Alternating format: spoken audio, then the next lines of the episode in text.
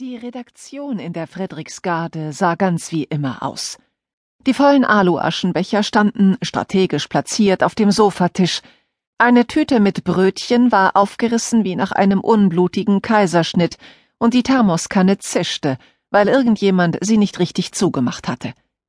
Mäntel und Jacken lagen überall, nur nicht über dem stummen Diener in der Ecke, und Zeitungen bedeckten wie aus großer Höhe abgeworfene Flugblätter Tische und Boden. Vier Leute waren anwesend.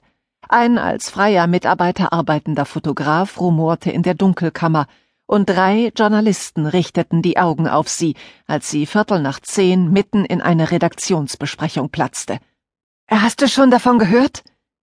Cecilie, die Sportjournalistin, warf die Frage wie einen Tennisball quer durch den Raum, noch bevor Dikte den Mantel ausgezogen hatte. Äh, wovon? Von dem Brand? Wussten Sie es schon?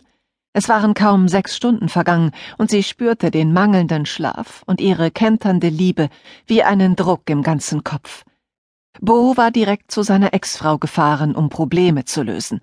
Er hatte wie das reinste Lagerfeuer gerochen. Von den Kürzungen, referierte Cecilie. Jeder vierte redaktionelle Mitarbeiter wird gefeuert. Dikte fragte sich kurz, wie es wohl sein mochte, gefeuert zu werden, das sichere Standbein zu verlieren. Und warum? Sie hatten doch gerade zwei neue eingestellt, die für Kriminalfälle und Wirtschaft zuständig sein sollten. Außerdem war die Redaktion in Aarhus zur Ausbildungsstätte für Praktikanten erklärt worden. Sie selbst hatte man in den sogenannten Nachrichtenbereich beordert. Sehr zu ihrem Missfallen, weil das bedeutete, dass sie jetzt zu Kaisers Leibeigenen gehörte, obwohl ihr der Abstand zu dem Redakteur in Kopenhagen nicht groß genug sein konnte. Der Jahresabschluss, murmelte Davidson, der nicht mehr so großmäulig wirkte wie in der vergangenen Woche, als er zum Leiter des Büros in Aarhus ernannt worden war.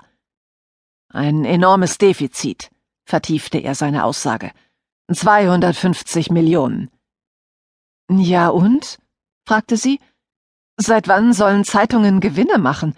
Dann können sie auch gleich Tangas oder Tretroller produzieren.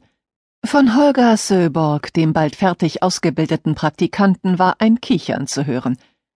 Er sah wie ein amerikanischer Footballstar aus.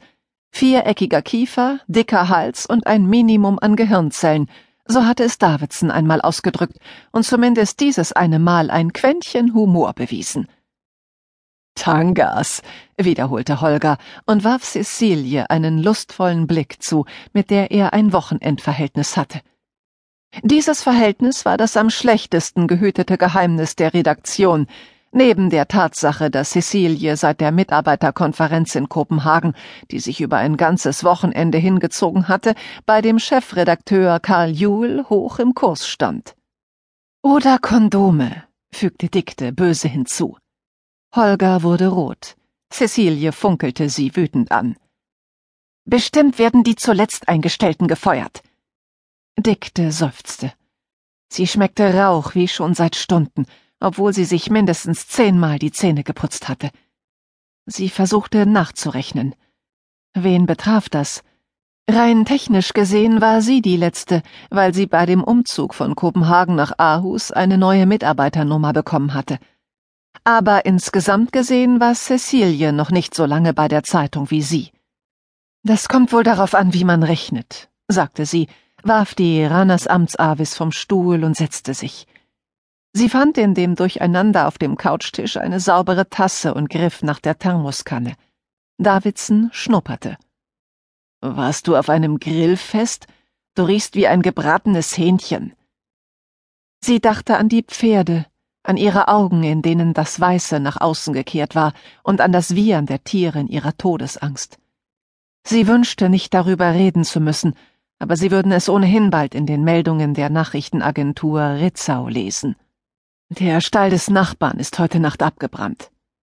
Ach du meine Güte!